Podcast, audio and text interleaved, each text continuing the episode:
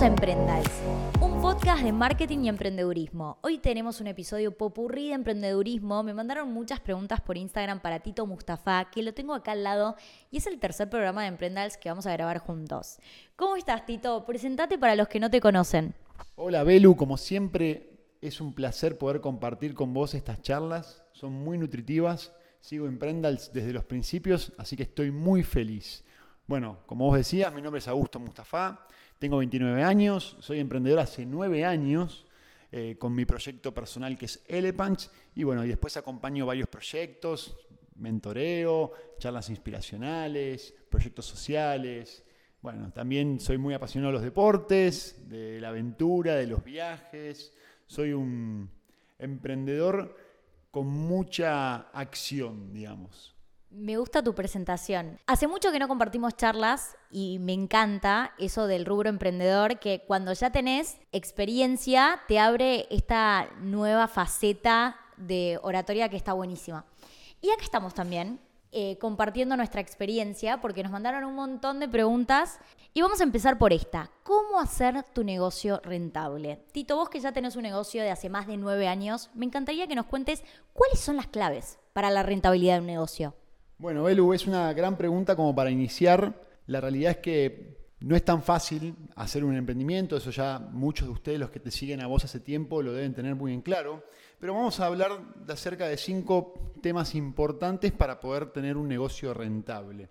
Por un lado, actualmente, en este mundo moderno en el cual estamos emergidos hoy en día, lo primero que uno tiene que definir cuando quiere desarrollar un negocio es ese negocio que uno va a brindar un producto o un servicio, ¿qué solución le puede brindar al mercado? ¿no? Entonces, digo, hay un montón de problemáticas que hoy tenemos, todos los consumidores, los ciudadanos, y está buenísimo a la hora de emprender, identificar nuestro emprendimiento, qué problemática puede llegar a solucionar.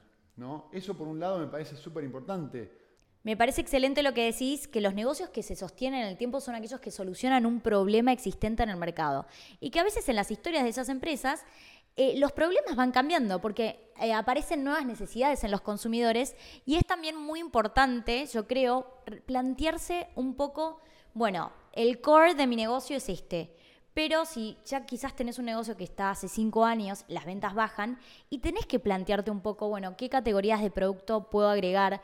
Si nosotros analizamos la rentabilidad del negocio, tenemos dos variables importantes, ingresos y gastos. Los ingresos, que es el precio multiplicado por la cantidad. No te confundas con ventas altas con rentabilidad. Porque muchas veces yo veo que los emprendedores por el afán de vender, de ver el número de resultado a las 8 cuando cierran el local sea alto, empiezan con descuentos y arrancan en esa vorágine que te esconde resultados, porque hacer descuentos y vender más quizás no es lo conveniente para tu negocio. Entonces, revisa tus precios. Estamos en Argentina, hay inflación, tenés que tener una política de aumento de precios cuando te aumentan los costos. También Revisa minuciosamente tus gastos. Hay veces que es necesario cambiar de proveedor de bolsas.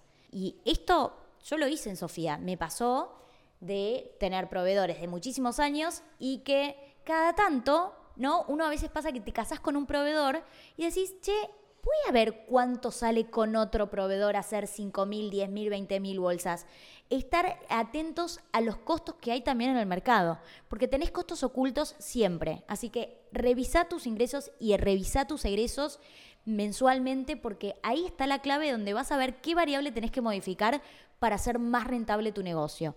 Y también revisa tus productos. Los productos son la clave en tu negocio, más cuando estamos hablando de un negocio de moda. Hay veces que hay que innovar, a ampliar las categorías de producto, cuáles son los caballitos de batalla qué variables puedes hacer para aumentar la venta de estos, cuáles pueden ser los productos novedad. Entonces, bueno, investigar, hacer desarrollo de proveedores. Lo que es desarrollo de proveedores hay que hacerlo cada dos años, incorporar nuevos es un proceso largo porque te llevas un montón de fiascos, pero es algo que tenés que hacer y es algo que influye en tu rentabilidad, porque encontrás un proveedor que es un gol y te aumentan las ventas, es increíble. Muy bien, Belu. Hablaste de rentabilidad, que es otro de los puntos que tengo anotado, que es súper importante, ¿no? Encontrar el modelo de negocios perfecto para este proyecto que vamos a desarrollar. Y hay una frase que a mí me encanta, que es, no hacer tus números es como meter una moneda en un bolsillo roto. O sea, justamente vos estás hablando de la importancia que es tener en claro los números. Muchas veces, como vos decías, con el afán de vender, con el afán de generar mayor tráfico de ventas en nuestros locales, en nuestras tiendas online, o fuese mayoristas, uno a veces no valora ese producto y a veces está vendiendo por debajo de un costo de reposición o por debajo de los números cuando vos haces justamente los gastos, las compras y el tiempo invertido, probablemente muchas veces uno pierde dinero. Entonces, súper importante hacer los números. Espectacular. Muy bueno eso del costo de reposición, porque te pasa que hay temporadas, por ejemplo, que no es que quizás no vendiste, pero te entró tarde la mercadería. Entonces te quedas con stock y decís, bueno, lo voy a eh, cargar para la temporada que viene, porque es un producto que va también para la temporada de invierno averigua cuál es el costo de reposición, porque si te estás basando en el precio de la temporada anterior, eso te va a influir en la rentabilidad. Totalmente, bueno, sumando lo que vos decís, en Argentina, un país que tiene una inflación de dos dígitos muy alta, muchas veces casi del 50%, y uno está haciendo hoy en día, nosotros que estamos en el rubro de la moda, preparando la temporada del invierno FW22, y uno no considera cuál sería el precio de reposición, sino dice, bueno, a ver, hoy estoy viendo un producto a X cantidad de plata, bueno, lo vendo a lo mismo. Y no, probablemente el producto que yo estoy comprando ahora para vender el invierno que viene, el, el, precio va a ser diferente. Entonces, eso es sumamente importante de detectar cuando uno hace los ajustes de precio, detectar cuál es el precio de reposición en el momento para después poder hacer ese ajuste de precio. Perfecto. Bueno, me encantó esta pregunta, me parece que se respondió de forma muy completa. Ahora me gustaría que vayamos a la segunda. ¿Cómo distinguirse si hay una ola de emprendedores que quieren vender todo el tiempo? Bueno, justamente esto es algo con lo que nosotros nos encontramos a diario. Mucha competencia constantemente, mucho producto, mucho estímulo constantemente en las redes sociales, en el ecosistema digital, en la calle. Entonces, una de las variables súper importantes para definirse sobre la competencia tiene que ver con la comunicación y con el marketing, tiene que ver también en el cómo uno cuenta lo que hace, de la manera de personificar nuestras marcas. Nosotros justamente somos una generación de emprendedores que nos ponemos no por encima de las marcas, pero nos ponemos a un lado de la marca para poder demostrar el por qué iniciamos lo que iniciamos, por qué nuestro producto o servicio que ofrecemos es diferente al de la competencia, le damos un valor agregado, pensamos en los detalles, pensamos en cómo mostrar ese producto de una mejor manera, qué contenido es viable, qué contenido no es viable, cómo mostramos nuestro producto, el packaging, ¿no? Hay un montón de temas súper importantes y súper prácticos que son justamente lo que marcan la diferencia, ¿no? Me encanta, creo que está buenísimo que un camino puede ser humanizar tu marca y aplicar storytelling, es una manera de, de diferenciación y la innovación puede estar en cualquier rubro de tu negocio, tanto en comunicación, como recién compartía Tito, puede ser también en producto, que eh, en el caso de Lepans también lo hacen, desarrollar tus propias estampas. Es algo que no tiene acceso cualquier emprendedor porque hay un mínimo para hacer, no sé si es un rollo de tela, tiene un precio más elevado, pero tener tus propias estampas, que son diseños propios de la marca, te diferencia completamente de la competencia. Esto me parece que hay marcas que lo hacen muy bien y Elepants eh, creo que lo haces perfecto. ¿Cómo, ¿Cómo trabajan eso? Bueno, justamente un poco vos lo mencionaste. Nosotros al principio nos sucedía esto, ¿no? Nosotros cuando comenzamos hace nueve años atrás, las telas que conseguíamos para desarrollar nuestros pantalones eran telas que estaban en cualquier góndola del 11, ¿no? Nosotros íbamos, elegíamos, dame dos metros de esto, tres metros del otro.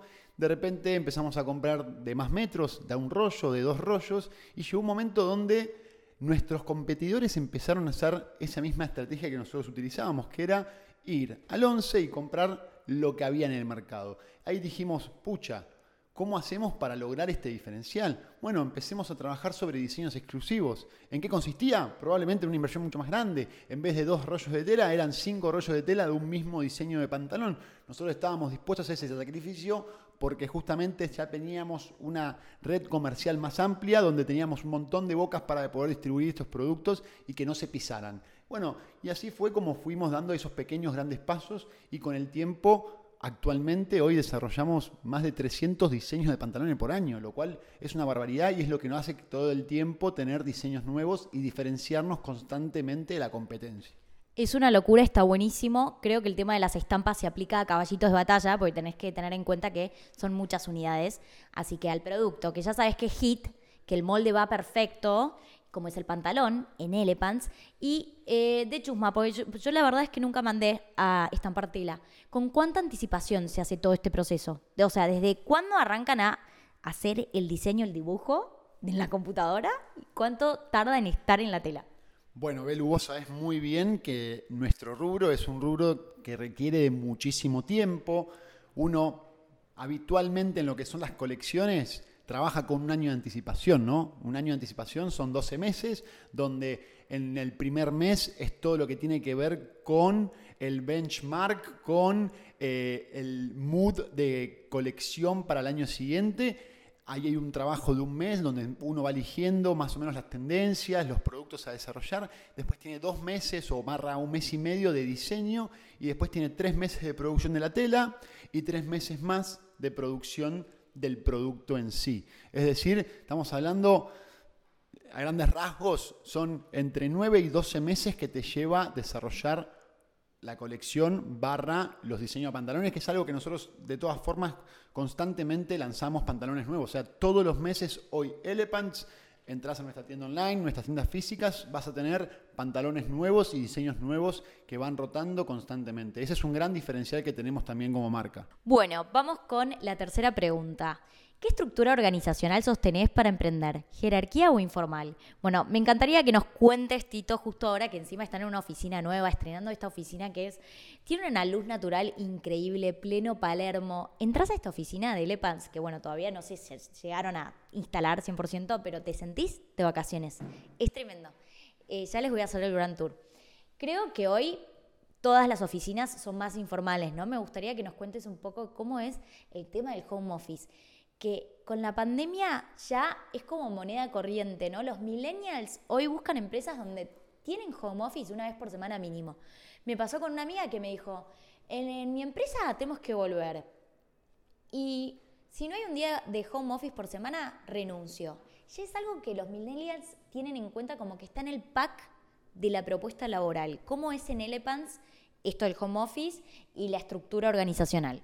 Súper importante, tengo que ir tiempo atrás, donde quizás arrancamos de una forma mucho más informal, donde no había un, horario específico, vos entenderás mejor que nadie, la pasión de los emprendedores al principio es súper importante para llevar a cabo cualquiera de nuestros proyectos a desarrollar, el tiempo, el sacrificio, la tolerancia a las primeras frustraciones. Y una vez que vos te vas desarrollando y te vas desenvolviendo y vas armando equipo, justamente quizás al principio sí, uno tiene la división de las tareas medio se van tocando entre sí y después digamos, a esto voy con la informalidad. Al principio es bastante informal y con el tiempo, cuando uno va creciendo en estructuras y va teniendo diferentes departamentos y va teniendo diferentes roles dentro de los equipos, es muy importante empezar a armar estos organigramas y darle una parte jerárquica a la organización. Después, sí comparto con vos y con todo este mundo actual del home office, del espíritu libre, digo, Elepants también es una marca que predomina mucho sobre eso, de que acá se trabaja por objetivos, nadie está mirando los relojes, a ver a qué hora entras, a qué hora te vas, sino que tenemos súper en claro cuáles son los objetivos a cumplir, nuestros equipos también son súper responsables, ahora te imaginarás, en este espacio nuevo, en esta oficina nueva, hay mucho entusiasmo, entonces la realidad es que más que home office, muchos quieren venir porque quieren ser parte de esta transformación, parte de poder convertir este espacio en justamente en un hogar, porque de alguna manera lo que nosotros buscamos es que nuestro espacio de trabajo sea más que un espacio de trabajo, sea un hogar donde te sientas cómodo y donde justamente puedas desarrollarte a nivel personal y profesional de la mejor manera posible y brindarle tus conocimientos y aprender justamente con nosotros mismos y seguir desarrollando la marca y, ojalá que, digamos, este, esto tenga un desenvuelzo mucho más grande. Bueno, tenemos varias preguntas, pero vamos a terminar con dos cortitas. Una dice, envíos gratis a partir de qué monto, ¿va o no va? Bueno, yo creo que el tema de envíos gratis, el envío es un costo, como hablamos antes de rentabilidad, esto es muy subjetivo. El envío gratis sí es una acción que está buena porque te aumenta las ventas, pero tiene un costo y vos tenés que tenerlo en cuenta y tenés que calcular, bueno, cuál es el, tu ticket promedio, cuál es tu costo promedio del e-commerce. No, no es que te puedo decir acá en un podcast desde qué monto porque no estaría correcto. Depende mucho de tu negocio. Cada uno sabe desde qué monto puede absorber ese costo. Si vos tenés un ticket promedio, por ejemplo, de 5 mil pesos y el envío está a 250, si vos haces envíos gratis, a partir de 5.000, estamos hablando que en verdad es como si estás haciendo un descuento de un 5%. Che, yo puedo absorber este costo, es como hacer un descuento del 5%. Genial. Pero si vos tenés un ticket promedio, vendés accesorios y tenés un ticket promedio de mil pesos, ya estás hablando de un 25%. Entonces, esto es muy variable. Bien, bien, sumo a lo, a lo que vos decís. Muchas veces en nuestro, en nuestro rubro de indumentaria, la logística es un factor muy grande dentro de los costos y muchas veces representa entre un 10 y un 20% del costo del producto. Nosotros particularmente lo que hacemos es una fórmula bastante, digamos, fácil, que es nuestro caballito de batalla, nuestro producto más vendido, ese producto sumado, un medio producto, es el precio del envío que nosotros estamos dispuestos a, por la compra de un producto y medio, le bonificamos el envío. Eso es, de alguna manera, algo que estimula la venta y de cierta forma no te hace perder dinero en, esta logística que de vuelta es bastante grande el costo de, envío. Sí, y para, bueno, falta todavía, pero se va a venir Cyber Monday en noviembre. Eh, lo que está bueno para envíos gratis no es eh, establecerlo todo el Cyber Monday, porque la verdad es que es un costo enorme, pero sí se utiliza mucho la acción de hacer happy hour de envío gratis. Y ahí eh, está el sentido de urgencia que te aumenta las ventas y es una buena acción. Que bueno, del Cyber Monday vamos a hablar en unas semanas porque es algo clave y es algo que tienen que empezar a, a preparar porque falta poco. Bueno, y la otra pregunta, que era cortita también, es cómo hacer para organizarte, ¿no? Para no trabarte en este proceso. Bueno, no sé vos, Tito, pero para mí lo que no está en Calendar, en Google en Calendar, no existe. Cada vez que tengo una reunión con alguien, le digo, te mando un invite. Que no sé por qué, bueno, es que nosotros hablamos siempre, entonces no te mandé el invite, pero siempre es, te mando un invite y lo agregás a tu calendar como yo lo agrego al mío. Lo que no está en Calendar no existe. ¿Cómo te organizas vos? Coincido 100% con lo que vos decís. Hoy por hoy hay un montón de herramientas o sistemas de gestión online que te permiten justamente poder armar calendarios o poder armar tableros de control donde uno pone diferentes actividades. Por ejemplo, no sé, en Elepants tenemos cuatro departamentos, ¿no? Nosotros la, a Elepants, la empresa, la dividimos en comercial, la dividimos en producto y producción, la dividimos en administración y finanzas y marketing y comunicación, ¿no? Son cuatro grandes áreas. Esas cuatro grandes áreas tienen sus tableros de control con todas las subcategorías de tareas que tenemos que desarrollar. Paralelamente, vos lo veías hace un ratito, nuestro super pizarrón con nuestro calendario que después también lo podemos mostrar, como para que tengan referencia de lo importante que es tener el año calendario expuesto en las oficinas para que cada uno de los integrantes de los equipos puedan visualizar cuáles son los objetivos mes a mes de la compañía y de alguna manera tener físicamente, visualmente presente cuáles son las acciones a desarrollar. Y de esa manera, de vuelta, no te mareás, no te perdés, obviamente la parte de la integración digital de estos tableros de control son sumamente importantes para todo lo que tiene que ver con los detalles minuciosos de cada una de esas tareas. Genial, se viene el Día de la Madre. ¿Están preparados? ¿Qué onda? Estamos muy preparados para el Día de la Madre, para el Cyber Monday, para el Luxury Outlet y bueno, para todo lo que se viene de acá a fin de año, que son un montón de acciones. Estamos muy entusiasmados, desde luego. Eh, se viene una gran temporada. Se viene una gran temporada y eso es justamente lo que estamos acá tratando de, de empujar, ¿no? Años muy difíciles los que vinieron, seguimos estando en un año muy complejo, pero nosotros, como siempre, seguimos apostando, seguimos entusiasmados y generando este diferencial que es no frenar, todo lo contrario, acción, acción y acción. Genial, Tito. Para terminar, quiero que me compartas una decisión salvapapas, un libro salvapapas, una aplicación salvapapas y una persona que te salvó las papas. Una decisión salvapapas podría llegar a ser lo que no se ve, no se hace. Una persona que me salvó las papas podría llegar a ser mi socio actual. una aplicación salvapapas. Y actualmente estoy mucho con Twitter, así que puedo decir que es una aplicación que me salva las papas así en cuanto a la información, en cuanto a... Te no mantiene actualizado. Exactamente. Y además, también necesitas un cambio, pones Twitter y te reís. No sé, porque yo entro a Twitter y ya me río. Y una, un libro salvapapas, mira, voy a ir con el libro que leí la última vez, que fue el de Santiago Lange, que es un medallista olímpico argentino, de las personas más motivacionales que he leído en mi vida, de las personas también argentinas que ganan una medalla olímpica a los 54 años de edad, lo cual se los recomiendo a todos. Espectacular. ¿Y cómo son tus redes así te buscan? Mis redes son fáciles, Augusto Mustafa Está en el título del episodio. y arroba Lepants en todos lados. Sin H, por favor. Gracias. Buenísimo. Ese fue el episodio de Emprendals. Gracias a todos por escuchar. Chau, chau. Adiós.